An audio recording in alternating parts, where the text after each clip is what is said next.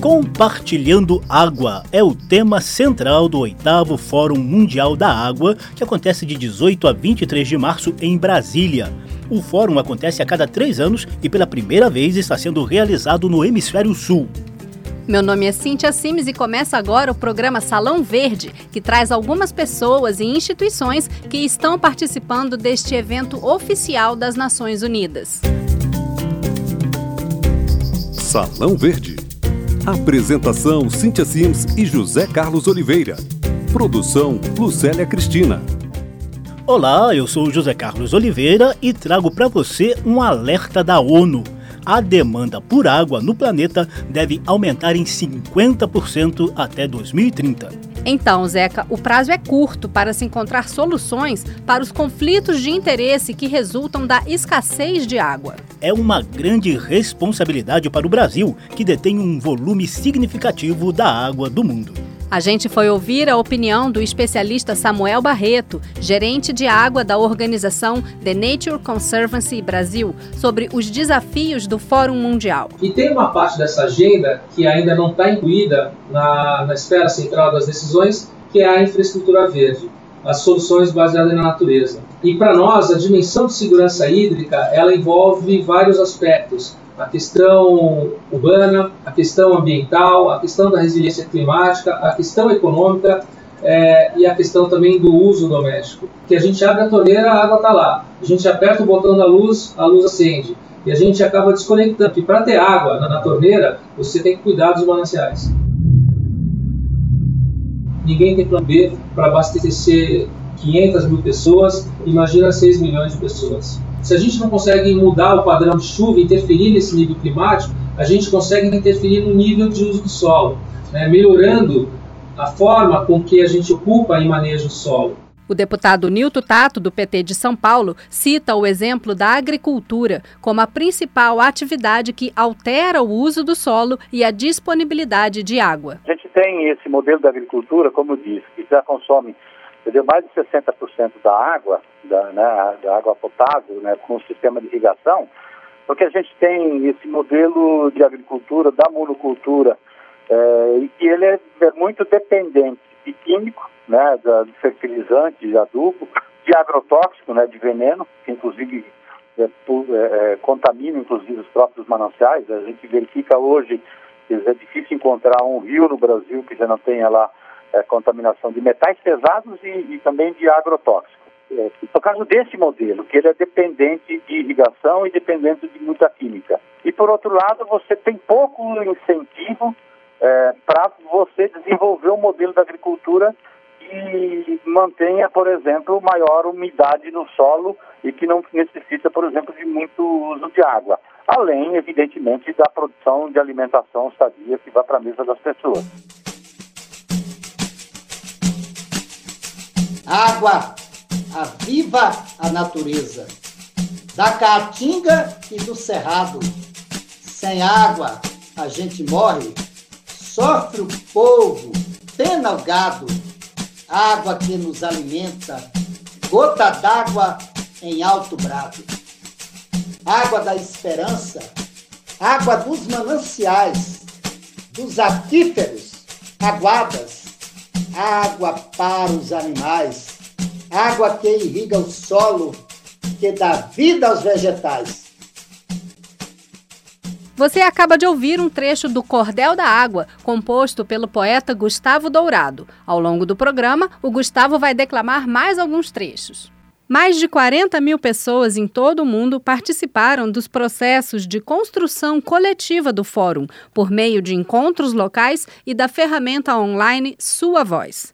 E muitas outras vozes se erguem contrárias aos rumos da negociação internacional. Os movimentos sociais criaram o FAMA, Fórum Alternativo Mundial da Água, que oferece mais de 200 atividades em seis dias de programação paralela, com debates, oficinas e apresentações culturais. Na Câmara foi organizada uma comissão externa de deputados que vão participar tanto do Fórum Oficial quanto do Alternativo.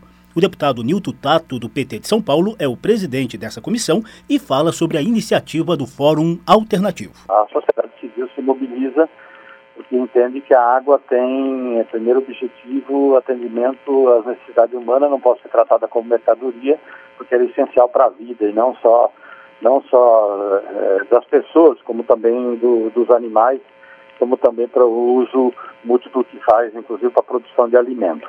A gente conversou também com um dos organizadores do Fórum Alternativo, Tiago Ávila, para entender o manifesto Água não é mercadoria. Gente que pensa a água como alimento, água enquanto sagrado, água e a luta contra a privatização, é, água na perspectiva dos povos originários e tradicionais. Então, diversas atividades simultâneas acontecendo e as pessoas vão poder escolher as que mais interessam a elas, mas todas elas vão ser sistematizadas para fazerem parte depois de um acúmulo final, de um documento final do Fama e da nossa plataforma de lutas conjunta pela água. Água é fonte de vida, do nascente ao vertedouro, do filete à densa pós, água reluz feito ouro. Sem água vira deserto, água é nosso tesouro. Dezenas de organizações sociais do Brasil e do mundo vão participar do Fórum Mundial da Água. Entre elas, a Aprospera, uma associação de produtores do núcleo rural do Pipiripau, onde brotam os mananciais que abastecem o Distrito Federal. No Fórum Mundial, a Prospera apresenta o trabalho de formação de 10 CSAs, comunidades que sustentam a agricultura, um modelo que aproxima produtores e consumidores de alimentos orgânicos, barateia o custo desses alimentos e garante maior sustentabilidade da produção. A Prospera recebeu o prêmio Celso Furtado da Embrapa Cerrados pelo desenvolvimento de uma variedade de maracujá. Da terra brota água viva que a caliandra germina, o amor em prosa e verso reflete na alma fina, a água brota na fonte, na imensidão planaltina. Outro projeto premiado é da organização MUPAN, Mulheres em Ação no Pantanal, que fortalece a atuação das mulheres para a governança da água em suas comunidades, como conta Áurea Garcia, educadora ambiental da ONG. A proposta pedagógica dessa formação foi selecionada pela ONU Mulheres como uma das boas práticas para a formação, para a capacitação em igualdade de gênero. No estádio Mané Garrincha está instalada a Vila Cidadã e o Mercado de Soluções, espaços para apresentação de projetos da sociedade civil e da iniciativa privada. No estande da Petrobras, é possível conhecer o projeto Tecendo as Águas, do Instituto Supereco. A presidente do Instituto, André de Rieder Vieira, nos disse por que o projeto é um caso de sucesso. O projeto Tecendo as Águas, patrocinado pela Petrobras, por meio do programa Petrobras Socioambiental, tem como grande objetivo é, a recuperação e a conservação de duas importantes bacias é, que são consideradas prioritárias para abastecimento público no litoral norte de São Paulo, que é a bacia do Rio Juquiriquerê e a bacia do Rio São Francisco. O projeto ele só é possível através de uma grande rede de cooperação pela vida. Por que, que essa é uma experiência de sucesso? Né? Porque ela é feita de pessoas, ela é de todos e para todos. Cuidar das questões ambientais para a gente passa a ser uma consequência e não uma causa. Eu acho que esse é que é o grande uh, sucesso do, do Tecendo as Águas.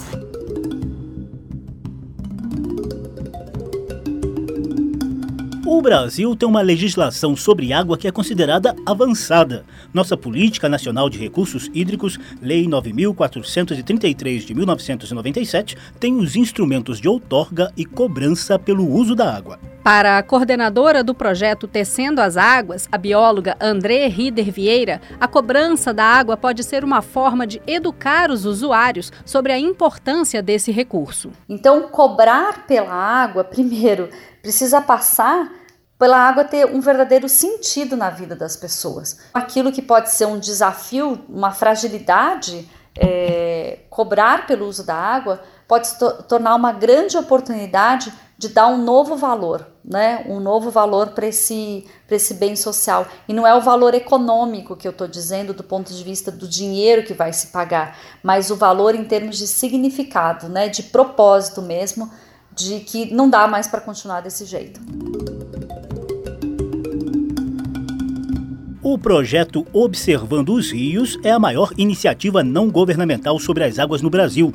A Fundação SOS Mata Atlântica coordena 3.500 voluntários que monitoram a qualidade da água de 230 rios em 17 estados. A especialista em recursos hídricos da SOS Mata Atlântica, Malu Ribeiro, explica a importância de se reconhecer as bacias hidrográficas como unidade da gestão. A água não reconhece a divisão política administrativa do, do território, do, das cidades ou dos estados. A água conhece e reconhece o território das bacias hidrográficas. E o que você faz em termos ambientais na Amazônia, o desmatamento na Amazônia reflete nas chuvas no sul. O desmatamento desmatamento da Mata Atlântica, no estado de Minas, por exemplo, que já foi recordista de desmatamento, reflete nas grandes bacias hidrográficas que abastecem mais de 70% da população brasileira com água. Para o deputado Nilton Tato, do PT de São Paulo, a legislação é boa, mas precisa sair do papel. O desafio que está colocado é de implementar a política que já temos definida, onde você tem lá o papel preponderante né, e fundamental do bom, da boa aplicação da política, que é o fortalecimento dos comitês de bacias, né? E, em boa parte do país você não tem esses comitês implementados ainda. Malu Ribeiro, especialista em água da Fundação SOS Mata Atlântica, lembra que estamos em ano de eleições. Ela deixa um recado para os políticos que participam do Fórum Mundial da Água. Olhem para a água como uma agenda estratégica do Brasil. Queremos que esse Fórum Mundial da Água permita trazer o olhar que a sociedade tem para a necessidade da água. A água é o recurso natural que mais espelha os impactos do clima e as injustiças sociais. E termina aqui o Salão Verde de hoje, gravado em pleno Fórum Mundial da Água. Nos próximos programas, a gente vai continuar apresentando os resultados do fórum. Fique ligado. O Salão Verde é transmitido pela Rádio Câmara às terças-feiras, 20 e 45 da noite, a cada 15 dias. Mas você pode ouvir e baixar a qualquer momento as edições passadas. Acesse o nosso site www.câmara.leg.br barra Salão Verde. O programa de hoje teve produção de Lucélia Cristina, trabalhos técnicos de Vidigal Barbosa e Marinho Magalhães e apresentação de Cíntia Simes e José Carlos Oliveira. A gente agradece a sua audiência e te espera no próximo programa. Salão Verde. Apresentação Cíntia Sims e José Carlos Oliveira. Produção Lucélia Cristina.